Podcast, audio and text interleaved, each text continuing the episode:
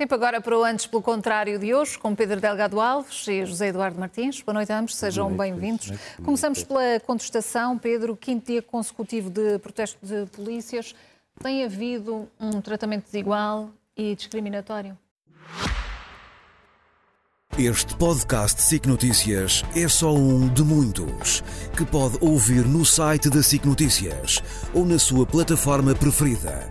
Os melhores programas de televisão a opinião que importa e ainda entrevistas exclusivas em podcasts originais.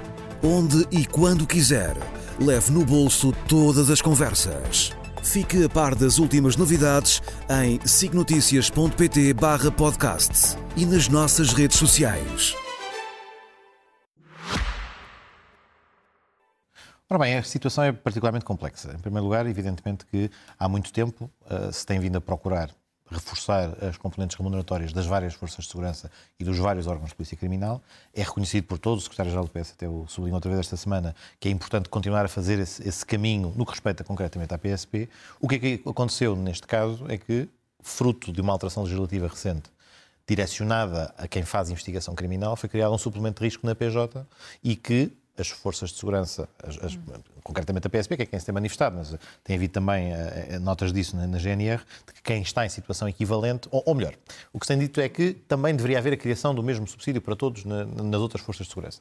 Ora, a sua função não é a mesma. E, portanto, mas não, há quem não na PSP. Sentido. Há, vejamos, há falta de paridade. Mas era mesmo esse o ponto. Elas são forças de segurança distintas, ou melhor, são forças de segurança, a GNR e a PSP, a PJ é um órgão de polícia criminal e, portanto, aquilo que foi criado direciona-se a quem tem funções de investigação criminal. Mas o ponto é mesmo este. Há quem na PSP e na GNR também as exerça. Portanto, em relação a esses, a questão seria a questão da equivalência, em sentido meramente, digamos, puro de equivalência. em alguns casos equivale a 700 Pronto, euros. Precisamente. Portanto, aí, eventualmente, a questão poderia ser discutível dessa perspectiva de equivalência. Nos restantes casos, são funções também diferentes, são funções policiais de natureza diferente. O que tem sucedido, e o problema do momento em que estamos a ter esta discussão, é que, estando a legislatura a ser interrompida, o que estava previsto de progressão remuneratória, de aumentos remuneratórios, que já foram realizados nos anos anos, nos anos mais recentes. Aliás, este ano eh, há Portanto, um, a culpa é da interrupção da legislatura? Não, não é a culpa da interrupção da legislatura. Obviamente a questão não é posta nesses termos, mas, por exemplo, em 2023 houve um aumento do suplemento do subsídio de risco na PSP no valor de 280 euros por mês. E, portanto, já houve ali um elemento. Mais estava previsto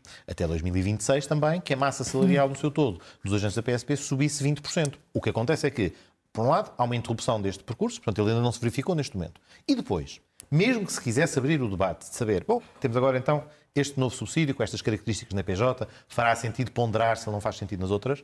Estamos, de alguma maneira, congelados ou uh, com um governo de gestão Mas e uma neste momento não consegue dizer se fará neste sentido momento, ou não? Vejamos, haver esta equivalência? Não, o que faz sentido é continuar a fazer a progressão remuneratória na PSP, aumentar e fazer a valorização remuneratória da PSP, mas nos termos das funções desempenhadas pela PSP. Este é que é o ponto da diferença, ou seja, o que estou a dizer é que hum. fazer uma equiparação completa daquele subsídio com aquelas características para aquelas funções a todos os agentes da PSP, isso é algo que no imediato, para responder à pergunta simples, isso em si não faz sentido. Agora, o que faz sentido, isso sim, porque são um pilar fundamental do Estado de Direito, é fundamental continuar a valorizar, a mobilizar e a motivar os agentes das Forças de Segurança, os agentes da PSP e, e, e, da Guarda Nacional e, e os, e, os, militares da, da, da, GNR. Isso é fundamental e isso está previsto. Tem havido investimento em alojamento, tem havido investimento também em esquadras e, este período dos últimos anos teve quase, quase cinco vezes mais investimento nas Forças de Segurança do que tinha, do que tinha verificado hum. no, no, no, no no, no, no período anterior, entre 17 e o momento em que estamos. Agora, evidentemente, os agentes da, da, da PSP que se, têm, que se têm manifestado, no cumprimento da lei, não há nada disso está em causa,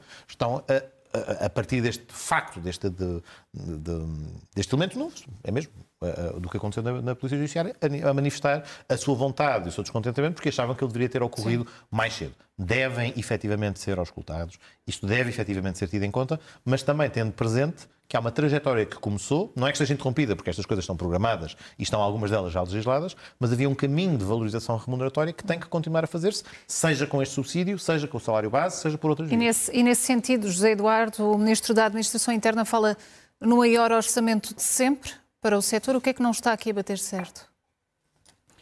Uh, o que não está a bater certo é a soma de todas as parcelas uh, no orçamento porque eu não tenho dificuldade em me associar à justeza do protesto de forças de segurança que têm, eh, para começar, no grau de entrada, um vencimento que é quase sempre metade do da entrada na Polícia Judiciária, não estou a dizer que deva ser igual, mas literalmente metade é ofensivo, e tem um vencimento de entrada na carreira abaixo daquilo que o PS agora nos quer prometer como salário mínimo para o fim da próxima legislatura. O que confirma, a, desculpe o autoelogio, o receio que eu tinha a semana passada, de que nós vamos falar muito pouco da verdade na campanha eleitoral, porque os partidos estão convencidos que é entre os funcionários da administração pública e entre uh, os pensionistas que se ganham eleições. Esses são os grupos mais dependentes do Estado. Isso torna os partidos cada vez menos distinguíveis nas propostas a sério e muito pouca gente terá a coragem de dizer se é possível ou não acomodar a justeza destas pretensões. Então faz lá sentido que nós não queiramos que um polícia ganhe mais que mil euros? Com o que faz por nós, com, com o que passa na rua, com o trabalho que efetivamente E em que situação tem. fica a segurança é nacional? É evidente que sim. Mas o que aconteceu aqui é que eu não duvido que o Pedro gostasse que um governo de gestão se comportasse como um governo de gestão, mas não é o caso.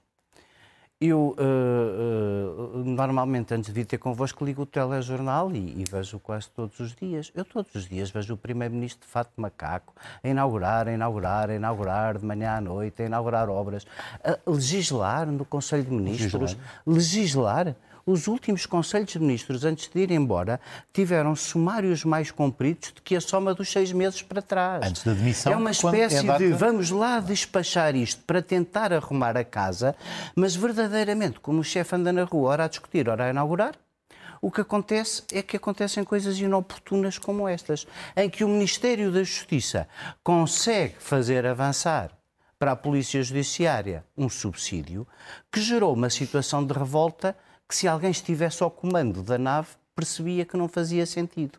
Esta discriminação, neste momento, a favor da PJ, não faz sentido. E tanto não faz sentido que a própria PJ se juntou aos protestos. E, portanto, o que é que nós temos agora? Como o governo decidiu fazer avançar uns à frente de outros, todos percebem que haverá para quem grite. Isto significa que nós vamos ter três meses de gritaria, promessas e muitas desilusões no dia a seguir. E pode vir aí muito mais contestação. Ai, claro que vem. José Eduardo. Porque o que toda a gente percebeu agora é eu tenho que ir para a rua agora, neste momento de fraqueza, para ver o que é que eu ainda consigo. Para ver se eu consigo promessas dos políticos para o day after. O José é Eduardo é disse, disse, esta, disse esta frase que o chefe andava na rua, ora em inaugurações, ora em discussões. O é. que é que, como, como é que encarou a, a, discussão de António Costa com, com os professores e o que foi dito não, quando não, foi questionado? Não, não é com os professores, porque uma não, coisa... Não, mas neste caso em concreto. No, no, caso em concreto, em que António Costa decidiu levantar a voz, uma pessoa que passou metade da vida a ser transportado motorista, a viver em Lisboa e a passar nunca por metade das agruras que metade destas pessoas têm passado, isto é populismo zero. Aquele homem vive, veio de Ponte Lima, que é muito longe, não sei se as pessoas sabem onde é, é muito longe. Uh, e está a viver dentro de uma carrinha, tem direito que o Primeiro-Ministro não se expresse nos termos em que se expressou. E, sobretudo, que não tente uh, trocar alhos como bugalhos, abusando da retórica em frente a quem toda a gente viu que era um bocadinho mais fraca, abusou de uma posição de força, mostrou a verdadeira natureza de um homem que saiu a semana passada do Congresso do Partido Socialista a dizer esta coisa extraordinária: como é que é possível mudar completamente o ciclo, a nova direção do PS a querer uh, lançar-se ao futuro, porque tem uma obrigação em nome do partido, foram eleitos, querem uh, ter a melhor estratégia eleitoral possível, mas tem um anterior líder que foi uh, derrubado, mas não derrotado, ou derrotado, mas não derrubado, como quem diz: Eu estou aqui, vou continuar a andar aqui, vou todos os dias continuar a ser Primeiro-Ministro até ao dia das eleições, e depois, quando os senhores, se não houver uma maioria clara no Parlamento, esperemos que haja, mas se não houver uma maioria clara no Parlamento, andarem três ou quatro meses a discutir quem é que vai ser a formação do governo, eu também vou estar aqui. E, portanto, António Costa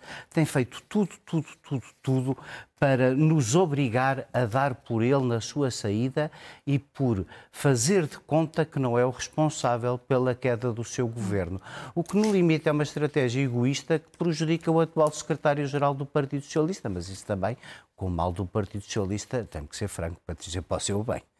Pedro, houve eh, cinismo político na, na, resposta dada, sobretudo por não, não querer responder, no fundo, António Costa, que foram governos uh, socialistas, liderados por José Sócrates, congelaram as carreiras. Ora bem, vamos só, só duas notas prévias, eh, uma observação, uma coisa que o José Eduardo dava nota.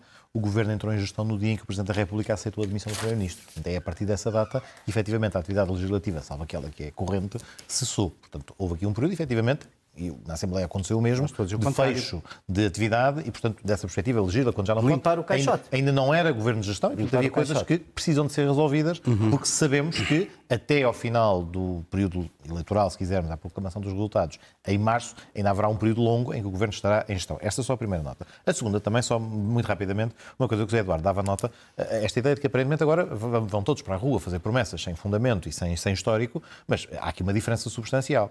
Não, não estou por um segundo a desvalorizar aquilo que as pessoas que estão a protestar sentem e aquilo que acham que é insuficiente para acautelar as suas necessidades e o seu bem-estar e a sua qualidade de vida. Agora, o que é certo é que houve um caminho de valorização remuneratória o ano passado, há um caminho de valorização remuneratória que está em curso e, portanto, nem todos se apresentarão quando forem a, a, para a rua, para a campanha eleitoral, falar com as pessoas, nos mesmos pontos de partida, nos mesmos termos. Há quem possa dizer, bem sei que o seu aqui não está satisfeito, que a situação não está resolvida, mas há, houve uma trajetória de aumento e valorização que teve Por lugar. A oposição é quem e, não pode o quê? Quem, quem, não pode porque não fez, ou seja... Não esteve lá. Não, é, não, não esteve lá, mas não quando lá. lá esteve, ou, não, mas não só, não só quando lá esteve, A, ah. mas também quando estava na oposição, B, e se opôs a algumas das políticas de valorização remuneratória, certo. sejam as, as, as, de devolução de rendimentos, já percebemos que as contas salarial. certas foram não, não é, não é, Já percebemos não, que as contas certas precisamente porque precisamente é uma, é uma opção precisamente precisamente precisamente porque há contas certas e porque ao longo de oito anos foi possível demonstrar que é possível devolver rendimento, que é possível aumentar rendimentos e salários e pensões. Isso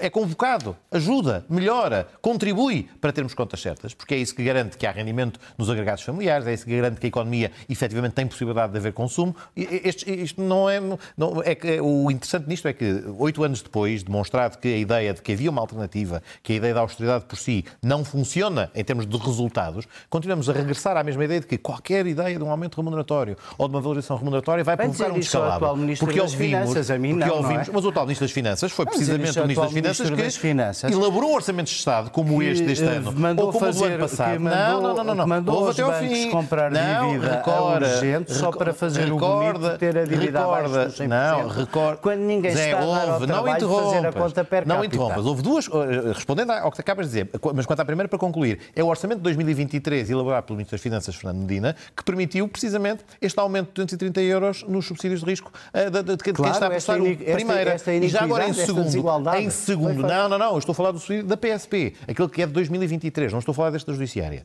E que mostra que há uma trajetória adequada àquela carreira ou pensada para aquela carreira que estava em curso. E a segunda nota, a compra de dívida, também há esta ideia de que ter a dívida pública abaixo dos 100% é um fetiche, é uma mera opção. Não, ter a dívida abaixo dos 100% tem um valor, tem um valor reputacional, tem um valor nos juros que pagas da dívida que não é despiciente e que permite o quê? Também te pagares menos juros e, portanto, te libertar de serviço de dívida. É... Indo à pergunta que a Patrícia me fez, para tentar responder muito rapidamente. António Costa, enfim, no, no encontro na rua que efetivamente enfim, não correu bem, no sentido de que parece-me que uh, havia alguém que estava a expor os seus estados de alma com toda a razão de quem está de casa às costas, com muitos professores, e tem essa dificuldade. O Primeiro-Ministro, por simplesmente, não conseguiu quebrar a vontade daquela pessoa de expressar sua, o seu descontentamento. O que estava a tentar explicar é que algumas das coisas que foram aprovadas no pacote de revisão da forma como as carreiras dos docentes evoluem, que tem a ver com a progressão da carreira, mas há outra componente que, em concreto, para estas pessoas, têm que ser deslocalizadas do seu local de residência habitual para ir dar aulas numa escola distante, ainda não está em vigor. Que é o quê? Que é a estabilidade nas colocações e são os concursos específicos que evitam, precisamente, que todos os anos, com um grande grau de incerteza, as pessoas que se tenham de deslocar. Obviamente, todos vimos, a conversa não correu bem neste sentido, não porque pode, eu acho que... Não pode ter não, perdas de memória e virar as costas quando é questionado vejamos, questões que são reais e que dizem respeito a governos to, socialistas. Todas as pessoas são seres humanos e se há um momento menos, menos feliz da parte do Primeiro-Ministro, ele é reconhecido, mas isso também não significa que a forma de... Podemos entrar num debate de duas formas. Ou para tentar ouvir a outra pessoa e que ela nos procure convencer. Penso que não era esse de alguma maneira, ao espírito de desabafo de estado de alma com que ele foi abordado, e acho que talvez o erro tenha sido não ter percebido isso e ter tentado, efetivamente, trocar impressões, debater e fazer um debate com quem, pá, legitimamente, se quisermos, eh, porque estava saturado, não, não o queria fazer. E, portanto, há que também perceber que os titulares de cargos políticos, e as pessoas que exercem funções públicas, também falham às vezes e também falham às vezes no contacto com as outras pessoas. O, Já nos o, aconteceu o, a todos. Acho que não se vai ao ponto de dizer isto é revelador de um trás de Não, não faço, então não, não, é. faço, não, claro não, é. não faço esses comentários. Não, não, não, é revelador de uma... Não acho que seja revelador de uma tendência. É claro. Deixa-me agora dar a minha obviamente. Deixa-me deixa agora dar a minha só para ser um bocadinho mais equilibrado. não ter fugido à pergunta. Eh, pronto. Então deixa-me dar a minha volta de um bocadinho atrás. Nós, se calhar, vamos ter que fazer isto todas as semanas, mas eu farei isto todas as semanas. Que é assim. Nós chegamos sempre aqui com a ladainha de que nos últimos oito anos estivemos a vencer a austeridade quando as pessoas têm 25 horas de espera no hospital, os professores lecionam por 50 horas, os polícias estão todos na rua, não há nenhum, não houve investimento público rigorosamente nenhum ao longo dos últimos anos e, portanto, nós não provamos nada que mudamos a página da austeridade. Nós mudamos que para tirar de um sítio era preciso pôr noutro e continuamos pobres. Mas, sobretudo, esta ladainha de que há uns responsáveis pelo crescimento e uns responsáveis pela atrofia, precisa de um bocadinho de história, porque isto, eu hoje vi uma imagem perfeita sobre esta ladainha da troika que o PS tenta construir, feita pelo Henrique Pereira dos Santos, que costuma sentar-se aqui de vez em quando também nesta cadeira, e que é uma pessoa que eu gosto muito de ouvir. Diz assim, o PS não conseguiu manter a solvabilidade do Estado. Teve que chamar o FMI. Convenceu o principal partido da oposição a assinar um memorando com as medidas concretas que teve que pedir ao FMI porque não conseguia pagar ordenados na função pública no mês seguinte. Perde as eleições. Nós ficamos a saber a semana passada pelo Pedro que se tivesse ganho, o memorando da Troika era executado de uma maneira completamente diferente e amiga das pessoas. Nunca tínhamos saído, ainda, ainda estávamos com o FMI. Se, se, essa ideia de, por exemplo, vender o CTT, como o Pedro sugeria, fosse possível, nós ainda tínhamos cá o FMI. Mas a imagem do Henrique Pereira dos Santos é perfeita. Dizer no fim disto tudo que quem aplicou as medidas da Troika foi o responsável pela autoridade é a mesma coisa que dizer que o médico que tem que apontar uma perna depois de alguém passar por cima de uma mina é o responsável pela amputação da perna e não quem lá pôs a mina. Eu acho que é uma imagem perfeita para sintetizar o disparate que o PS está a tentar meter na cabeça das pessoas. Quem deixou a mina que obrigou a amputar a perna foi o Partido Socialista, não foi mais ninguém.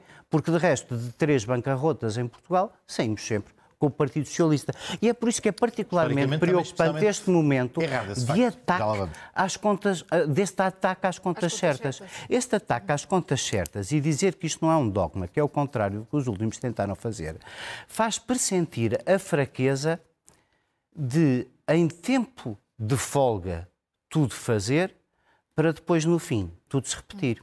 Pedro, hum, neste sentido, António Costa afirmou que o diabo não veio, não veio, não veio, mas o diabo não está aí à vista em todas estas questões, na habitação, na saúde, na educação? Não, porque o diabo, enquanto analogia, o diabo era usado para a demonstração de que a estratégia que o Partido Socialista tinha construído no seu, no seu, na sua agenda para a década e naquilo que foi o cenário macroeconómico que desenhou, em que a ideia de devolução de rendimento como forma de pôr a economia outra vez a crescer e a crescer mais rapidamente, é, isso é que era o diabo. O diabo de a insustentabilidade das contas públicas e a impossibilidade de ter políticas públicas. Obviamente, há coisas que, por razões diferentes, por fatores diferentes, que podemos convocar para o debate. Enfim, a crise que atravessamos no SNS tem razões que, que se prendem com uma maior procura que, entretanto, se gerou, tem a ver com a incapacidade da rede às vezes responder, tem a ver com problemas que não têm diretamente a ver com Mas... aquilo que é. Com, com, com, até não tem diretamente a ver por uma outra razão, que até nos deve levar a refletir. Há mais investimento no SNS do que havia no passado, mas, precisamente. Mas é que precisamente mas, mas... a estratégia do Partido Socialista parece ser essa, fingir que todas as políticas aplicadas até aqui não contribuíram para o estado em que o país se encontra. Mas, o estado em que o país se encontra, então vamos lá ver, vamos seriamente olhar para o estado em que o país se encontra. A é pobreza bom. diminuiu.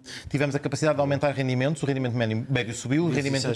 Não, diga às pessoas, mas eu, repare, eu não tenho problema nenhum em dizer isto às pessoas, porque as pessoas sabem que no final do mês. Sabem, sabem. Não, sabem efetivamente que no final do mês. Podemos também fazer este debate, fazer de conta que não houve uma crise de inflação no ano passado, fazer de conta que não houve uma pandemia, fazer de conta de todas estas coisas. Mas o, o estado em que o país se encontra, ao contrário da oposição que tenta dizer e repete um mantra que é falso, que é mesmo uma mentira, dizer que o país empobreceu. Não, não é verdade. O país convergiu no crescimento com a União Europeia ao longo destes oito anos e os índices de pobreza diminuíram se compararmos com 2015 e se compararmos com 2023. E não sou eu que tenho que o dizer, posso dizê-lo, mas é uma questão de ver os dados estatísticos. Os dados estatísticos estão publicados e que são validados pela União Europeia e que são independentes. E, portanto, obviamente eu compreendo que um partido da oposição, que até, os partidos da oposição, que até o momento não conseguiram construir propostas para os problemas que as pessoas têm, aquilo no que se escudam é estes senhores estão a gerir tudo uh, mal, está tudo uh, de forma horrível. Evidentemente há problemas, mas fazer esta hiperbolização também não marca pontos ao líder da oposição, porque também as pessoas percebem que, não obstante identificarem dificuldades em vários setores, crise da habitação é uma que é flagrante e depois contamina várias das outras. Os problemas das forças de segurança, os que são deslocados, têm um problema que tem a ver com a habitação.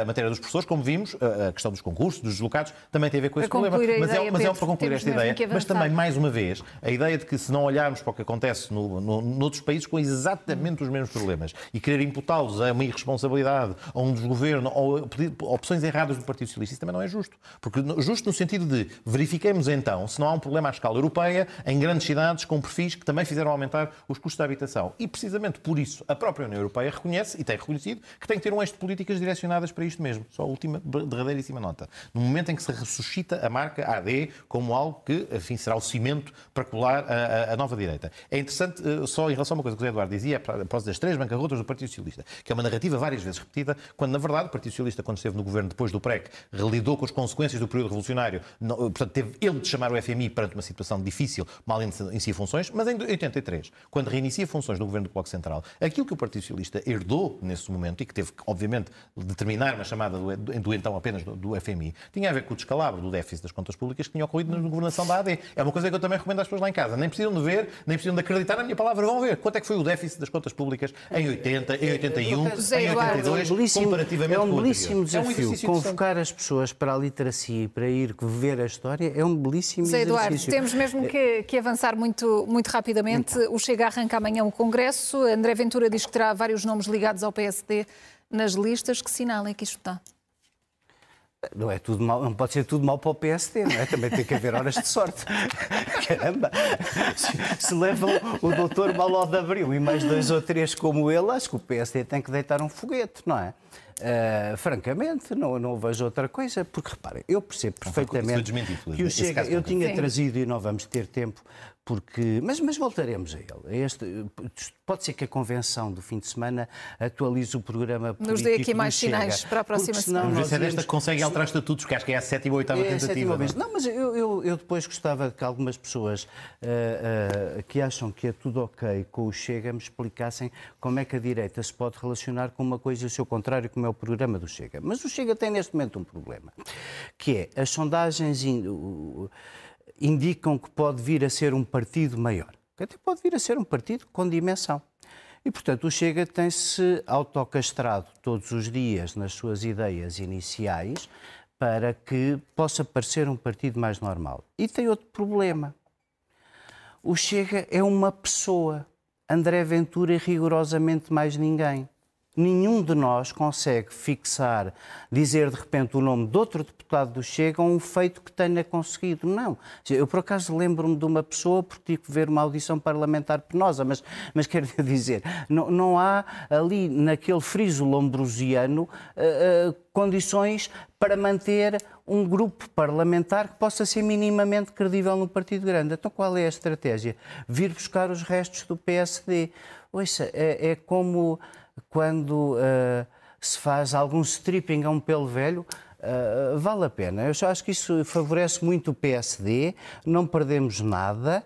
Uh, e, e, olha, a propósito do conhecimento da história, googlem, googlem os nomes das pessoas do PSD que vão para o Chega que vão ficar a perceber porque é que só votando no PSD, só votando na Aliança Democrática, é que nós podemos mudar o paradigma dos últimos anos, se for esse o desejo das pessoas, que eventualmente podem sentir-se tão bem, como diz o Pedro, que não querem mudar nada, e nesse caso é votar no mesmo. Pedro, vamos uh, entrar numa espécie de mercado de transferências na política que pode beneficiar o, o PSD e a AD? Vejamos, uh, eu acho que, uh, em primeiro lugar, reportando, apesar da bravata do líder do Chega, que disse que ah, tenho aqui em carteira, parece presidente, parece presidente do Clube de Futebol do início da época, tenho aqui, aliás, na linha do que era a sua prática de comentador, tenho aqui nomes, é, tenho aqui, tenho aqui um olheiro que descobriu, pronto, parece um bocadinho esta conversa de este para o ano é que é e temos aqui um plantel espetacular. Na verdade, mal ou Abreu foi desmentida pelo próprio hoje. E a única notícia que também tinha há bocadinho, antes de entrarmos aqui, eu espreitei, era, é, que está vista é Henrique Freitas, que também é antigo secretário de Estado da Defesa num governo do, de Central Lopes, que também aparentemente será cabeça de lista pelo Chega alguns. Há alguns antigos militantes do, do PSD que são uh, militantes do Chega. Mas uh, vejamos. Não é frequente, nem é costume, nem é tradicional esta realidade. Há países na Europa e no, e, e no Brasil, então, em que esta ideia do transfugismo, que as pessoas mudam de partido e isso não tem consequências, é uma prática rotineira. No Brasil até teve que se instituir na Câmara dos Deputados o período para as transferências, porque são tantas as mudanças de partido no início de cada sessão legislativa que a composição das comissões e as presidências às vezes mudava, e portanto, só, portanto é como no mercado das transferências futebolísticas que diríamos há bocadinho, só pode haver uma altura do ano em que mudam. Acho que não chegamos a esse ponto. Acho que o Chega o que está a tentar fazer é duas, ou melhor, o Chega está a tentar fazer duas coisas. Por um lado, notoriedade de eventuais candidatos para poder dizer que teve uma vitória sobre o PSD. E, portanto, uh, enfim, para já não, não o revela. Aquilo que, que isto indicia, para já não é isso. Não há um nome sonante que tenha ido captar a área do PSD. Em segundo lugar, o problema que o José Eduardo, em parte, referia. Se uh, chega a crescer num grupo parlamentar, que pode, em algumas sondagens, até duplicar de tamanho, a pergunta é com que quadros é que o CDS, uh, eh, perdão, com, com que quadros é que o, é que o, é que o Chega se apresenta. Eu disse CDS por uma razão. O CDS, quando teve 24 deputados, apresentou-se com quadros de valor em que, daquele grupo parlamentar, havia esse peso. O Bloco de Esquerda, quando teve 19, 18 deputados, tinha reconhecidamente em várias áreas deputados com intervenção, intervenção cívica, chega, com conhecimento. quem não tem lugar nas listas e, do PSD. E o ponto Pronto. tem muito a ver. É isto, é um bocadinho as sobras, os restos, e captar. É quase um bocadinho. Eh, eu não quero dizer isto com desprimor para, para, usar uma analogia que parece associações de estudantes a tentar captar o voto de última hora. Mas aqui há um bocadinho mais estrutura naquilo que tem que ser a construção de alguém que vai exercer funções parlamentares. E o Chega está a revelar as características do que é. Um partido um bocadinho em torno apenas do líder, colado com cuspo à volta, e que muitas vezes é o que depois provoca, quando estes partidos assumem funções, que depois há dissidentes, fugas e bastante instabilidade. Portanto, uh, uh, não, não, não me surpreende que o tentem fazer, não acho que à data de hoje tenha sido especialmente espetacular uh, já, o mercado das transferências. Já ultrapassámos o nosso tempo, mas eu arriscaria 30 segundos para cada um sobre a crise no grupo Global Media. Uma nota, curtíssima nota. Uma nota curtíssima para dizer é, é tristíssimo o que está a acontecer, isso estamos todos de acordo, e a mediação do jornalismo é fundamental à manutenção da qualidade da democracia. Daí que a solução fosse nacionalizar estes jornais, isso não faz, obviamente, sentido nenhum acho que chegamos a um ponto em que, ainda para mais, estamos numa fase, pelas mesmas dificuldades que eu apontava há bocadinho, é difícil tomar decisões estruturais porque o, o Governo está em gestão e a Assembleia está dissolvida. Mas nem estava a pensar numa solução de nacionalização. É, é, até, há, aqui questões que terão que ser vistas com maior urgência na próxima legislatura, que têm a ver com a transparência da titularidade dos meios de comunicação social, tem a ver com a idoneidade de quem assume funções de gestão nas mesmas, porque de facto estamos a falar de uma realidade que é, como o Zé Eduardo dizia, é, uma, é um pilar fundamental da democracia. E se nós temos tanta preocupação com a idoneidade de quem exerce funções de gestão no mercado de valores mobiliários, temos que ter a mesma preocupação em quem exerce funções no jornalismo para que ele continue a ser isento, imparcial e, acima de tudo, há aqui um, um problema de primeira linha, e este é o mais grave de todos, por uma certa perspectiva, que é a situação dos trabalhadores da, do grupo Global Media, os trabalhadores dos recibos verdes, que não têm salários pagos há uma série de tempos, do que sei, a inspeção, do, que, é, do que é público, a Inspeção de Trabalho está a fazer uma, uma, uma verificação, mas nem sequer a ativação do Fundo de Garantia Salarial, que poderia, numa primeira linha, resolver este problema premente, urgente, dramático de muitas centenas de trabalhadores, nem sequer esse foi ativado pela, pela administração e é, obviamente, muito preocupante. Pedro Delgado Alves, José Eduardo Martins, boa noite a ambos, obrigada e até para a semana.